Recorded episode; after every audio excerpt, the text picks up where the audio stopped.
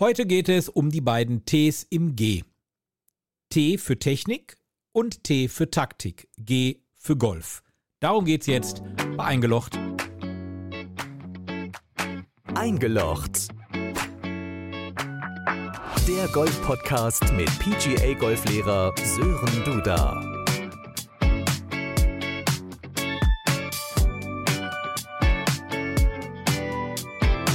Zack, sind wir im Februar angekommen. Sören Duda sitzt neben mir. Grüß dich, Sören. Hallo Olli. Eingelocht der Golf-Podcast. Und wir möchten uns heute mal so ein bisschen in den nächsten 10, 15 Minuten mit Technik und Taktik beschäftigen. Mit den zwei Ts im G. Genau. Mit den zwei Ts im Golf. Erstmal grob für alle, was ist Technik, was ist Taktik? Also erstmal für die, die noch kein Golf spielen, bitte jetzt nicht abschalten. Es wird trotzdem gut. Genau. Also es ist, äh, geht uns ja auch wirklich darum, dass äh, man erstmal erfährt, ähm, was kann man überhaupt, also was gibt es für eine Technik und eine Taktik und ist das äh, nicht, dass es nicht nur so ist, wir schlagen den Ball irgendwo hin, hinterher und schlagen blind weiter. Ähm, wir haben wie bei anderen Sportarten Technik und Taktik. Also ob wir jetzt beim Fußball, beim, weiß ich nicht, Tennis oder sonst wo äh, sind. Ähm, wir haben natürlich einmal, da haben wir schon so ein bisschen drüber gesprochen, dass wir ähm, eine gewisse Technik haben, wie wir den Schläger bewegen, mit welcher äh, Möglichkeit wir das machen können, mit welcher Technik wir das machen können. Ähm, aber wir haben auch, würde ich sagen, eine gewisse Taktik auf dem Platz. Also wenn ich auf den Platz gehe, ähm, versuche ich mir schon ähm, eine gewisse Taktik bereitzulegen und ähm, das vorher schon mal im Hinterkopf zu haben, wie ich diesen Platz spielen möchte. Wie sieht es bei dir aus, Olli?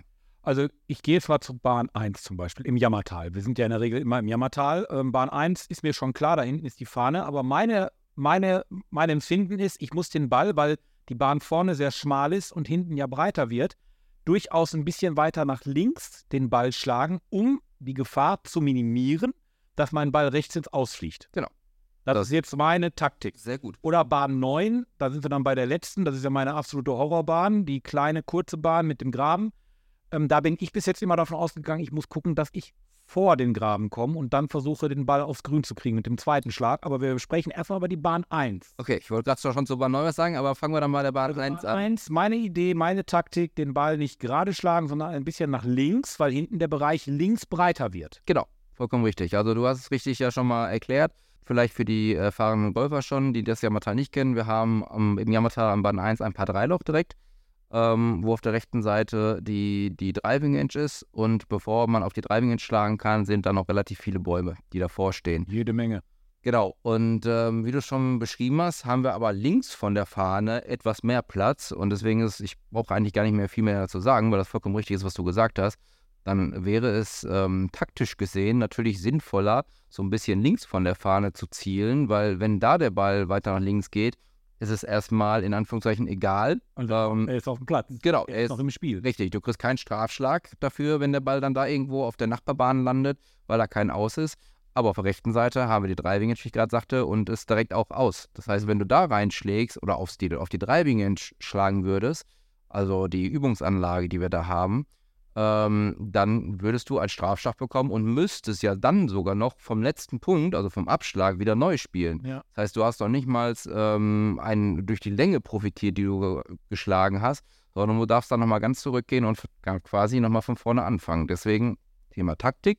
Sucht da eine Möglichkeit oder eine, eine Zone, wo ihr sagt, okay, da kann ich hinspielen, um den Ball im Spiel zu haben, keinen Strafschlag, äh, möglichst keinen Strafschlag bekommen zu können, ähm, also wo ist die Zone, die grüne oder die rote Zone kann man mal sagen. Also grün darfst du, äh, solltest du hinspielen, rot am besten vermeiden. Das wäre so ein Thema, wie man vielleicht ähm, dann vorgehen kann, um eine, eine Planung auf dem Platz, auf der jeweiligen Bahn vorzunehmen. Also es gibt ja so viele verschiedene Bahnen. Also natürlich gibt es die auf dem Golfplatz. Also ich habe jetzt gerade die Bahn 3 vor mir. Das ist das mit dem Bunker. Mein Sohn sagt, versuchen über den Bunker zu schlagen. Ich bin eher der Meinung, ich spiele lieber davor, weil ich habe überhaupt keine, keine Chance, den Ball aus diesem Sand zu kriegen. Ist nicht mein Ding. Ja. Welche Taktik ist besser? Davor das oder drauf? Kommt auf die Spielstärke an. Ne? So. Wenn dein Sohn sagt, der schlägt den Ball eigentlich immer so weit, dass er auf das Grün kommen kann. Also, ich würde es immer so sagen, wenn ihr auf der Driving Range seid oder auch dann auf dem Platz gespielt habt und ich sag mal, von zehn Bällen schafft ihr es mit neun, acht, neun oder acht Bällen ähm, diese Länge von diesen 155 Meter zu schlagen, dann habt ihr eine relativ gute Chance, das Grün zu erreichen. Und dann kann man das definitiv ausprobieren. Aber aus 155 Meter, dieses kleine Grün, das ist ein kleines Grün Ja, zu ja. treffen, ist halt schon. Oder nicht vom Abschlag, das meine ich jetzt nicht. Okay, okay. Also der Ball kommt irgendwo nach 60, 70 Metern auf und von da dann. Okay, okay, aber wenn die, die vom Abschlag sind, ähm, die, man muss sich überlegen, was traue ich mir zu, was würde statistisch gesehen auch so funktionieren oder könnte funktionieren. Und ähm, da muss man dann sich wirklich überlegen, kann ich das schaffen, wie sind die Chancen oder schaffe ich es nicht. Also wenn man jetzt zum Beispiel sagt, nehmen wir das Beispiel vom Abschlag aus, äh, aufs Grün zu schlagen, ähm, wenn ich jetzt von zehn Bällen, äh, ich sag mal maximal zwei schaffe, regelmäßig dann diese 155 Meter zu schlagen, dann macht es absolut keinen Sinn, vom Abschlag aus ähm, zu versuchen, aufs Grün zu schlagen, weil die Wahrscheinlichkeit, diesen Bunker, der um das ganze Grün drum herum ist, zu treffen, ja deutlich größer ist, Ja. als ähm, das Grün zu treffen. Und deswegen wäre da dann eher die Taktik, meiner Meinung nach, zu sagen, okay, ich schlage absichtlich kürzer, also ich nehme einen Schläger, womit ich auf gar keinen Fall in den Bunker schlagen werde, von der Länge her, und versuche dann lieber den zweiten Schlag einigermaßen sicher aufs Grün zu bekommen, um dann halt den dritten oder vierten äh, Schlag auf dem Grün ähm, in das Loch reinzubekommen. Also das wäre wieder das Thema Selbsteinschätzung. Ja, was schaffe ich? Was schaffe ich äh, relativ konstant? Was passiert, wenn ich es nicht schaffen würde, diesen Schlag so zu spielen, wie ich mir gerade vorgestellt habe? Das sollte man immer vor den, äh, vor den Spielbahnen, die man spielt, sich überlegen. So kann man das auch sagen. So spielen die Profis auf den äh, Touren dieser Welt auch. Also die, Spielen die denn? Die haben ja noch einen Caddy dabei. Genau. Äh, die gucken sich wahrscheinlich zuerst an, wenn sie den Platz jetzt nicht kennen, äh, gucken sich die Tafel an und sehen, der ba die, die Bahn ist jetzt, keine Ahnung, 400 Meter lang und hat da noch einen Knick oder wie läuft das? Wenn ein, ein Profi ähm, ein Turnier spielt, kennt der diesen Platz in- und auswendig. Okay. Ja, also die haben vorher diesen Platz mehrfach schon zum Üben gespielt. Ähm, die sind jetzt nicht am Turniertag das erste Mal auf dieser Anlage. Zusätzlich haben sie, wie du schon sagst, den sogenannten Caddy. Und damit ist jetzt nicht das Golfkart gemeint oder äh, das Ziehteil, wo die Tasche drauf ist, sondern da läuft, wie man es vielleicht schon mal im Fernsehen gesehen hat, wirklich ein, äh, eine Person mit, Mann oder Frau, ähm, der diesen Platz auch vorher sich, äh, ja, im Grunde studiert hat, kann man fast sagen. Oh. Das heißt, der weiß genau, wo er wann wie hinspielen sollte, um das bestmögliche Ergebnis zu spielen. Der kann dir, die versetzen ja auch immer die Fahnenposition, die Löcher vor diesen Runden. Und der kann dir trotzdem dann wirklich genau sagen, von der Position XY bis zur Fahne, wie weit ist das? Und die nutzen, ist der Caddy. genau, die nutzen nicht, wie es jetzt im normalen Alltag wahrscheinlich schon möglich ist, auch eine Variante für den nächsten, für eine nächsten Podcast-Folge. Ähm, die benutzen keine elektronischen Geräte, also die benutzen keinen Laser oder sowas, ähm, sondern die gucken auf ihr sogenanntes Birdie-Buch. Ja. Ähm, das ist ein, ein, ein, ein Taschenbuch sozusagen, wo alleElSpielbahnen sind. Dann haben die sich da diese Metaangaben eingetragen und können wirklich aus jeder Position sagen, es ist noch 123 Meter bis äh, zur Fahne oder du musst 123 Meter spielen, um über dieses Hindernis Bunker Penalty Area drüber zu schlagen. Ähm, dafür sind die Caddies äh, da und natürlich auch so ein bisschen, ich würde sagen, ähm, aus psychologischen Gründen, wenn es mal nicht so gut läuft, dass man dann auch jemanden hat, mit dem man spricht, der einen wieder so ein bisschen runterholt, wieder in die Konzentration zurückbringt. Wenn du alleine da bist, musst du alles mit dir alleine ausmachen. Also eine zweite Person ähm, ist da in dem Fall bei den Profis sehr, sehr wichtig.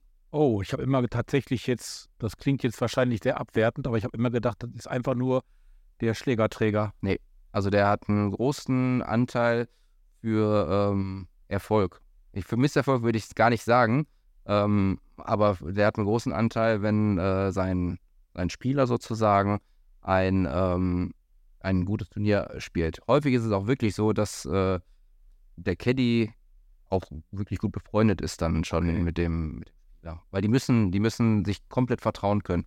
Wenn der Caddy sagt, pass auf, du nimmst jetzt das äh, Eisen 8, ähm, dann hat der Spieler wirklich das Vertrauen, oder muss der Spieler wirklich das Vertrauen haben und sagen, okay, vielleicht war ich mir jetzt da mit dem Eisen nicht so sicher und ich hätte lieber ein Eisen 7 genommen, beispielsweise, um irgendwas mal zu sagen. Dann vertraut der höchstwahrscheinlich dem, äh, dem Caddy und sagt, pass auf, okay, du weißt, was ich schlage, wie weit. Du kannst das jetzt gerade besser einschätzen mit äußeren Einflüssen, Wind, Regen, ähm, was auch immer.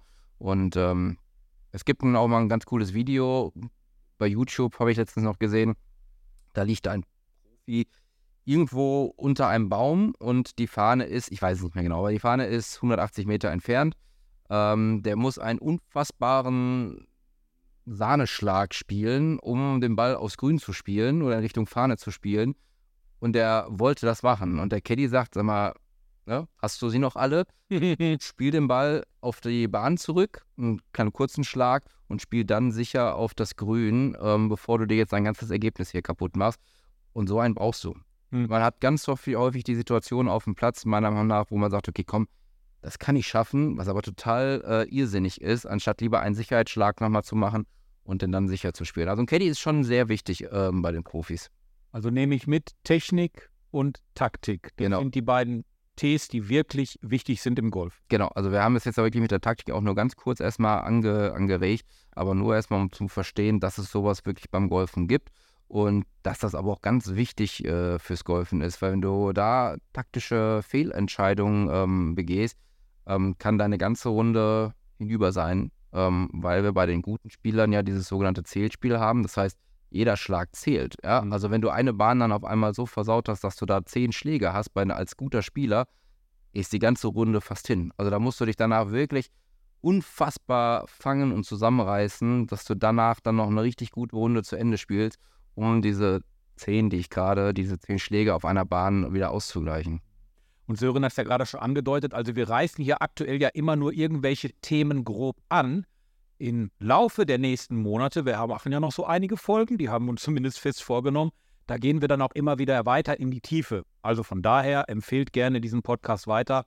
Irgendwann kommt euer Thema dann auch. Oder wenn man natürlich auch einen Wunsch hat, kann man dich ja auch jederzeit auf der Goldbar ansprechen im Jammertal oder aber es in die Kommentare rein. Genau. Schreibt mir gerne, sprecht mich auf dem Platz an, was ihr noch für äh, Themen mal hören wollt, wie wir das aus unserer Sicht dann sehen. Das werden wir auf jeden Fall mit aufnehmen und ähm, das auch umsetzen, damit ihr da Spaß beim Hören habt. Und anschließend Spaß beim Spielen. Genau. Sören, dir Dankeschön für heute. Danke, Olli. Das war der Golf-Podcast mit PGA-Golflehrer Sören Duda. Du interessierst dich fürs Golfen? Egal ob Schnupperkurs, Einzelunterricht oder Platzreifekurs. www.sdgolf.de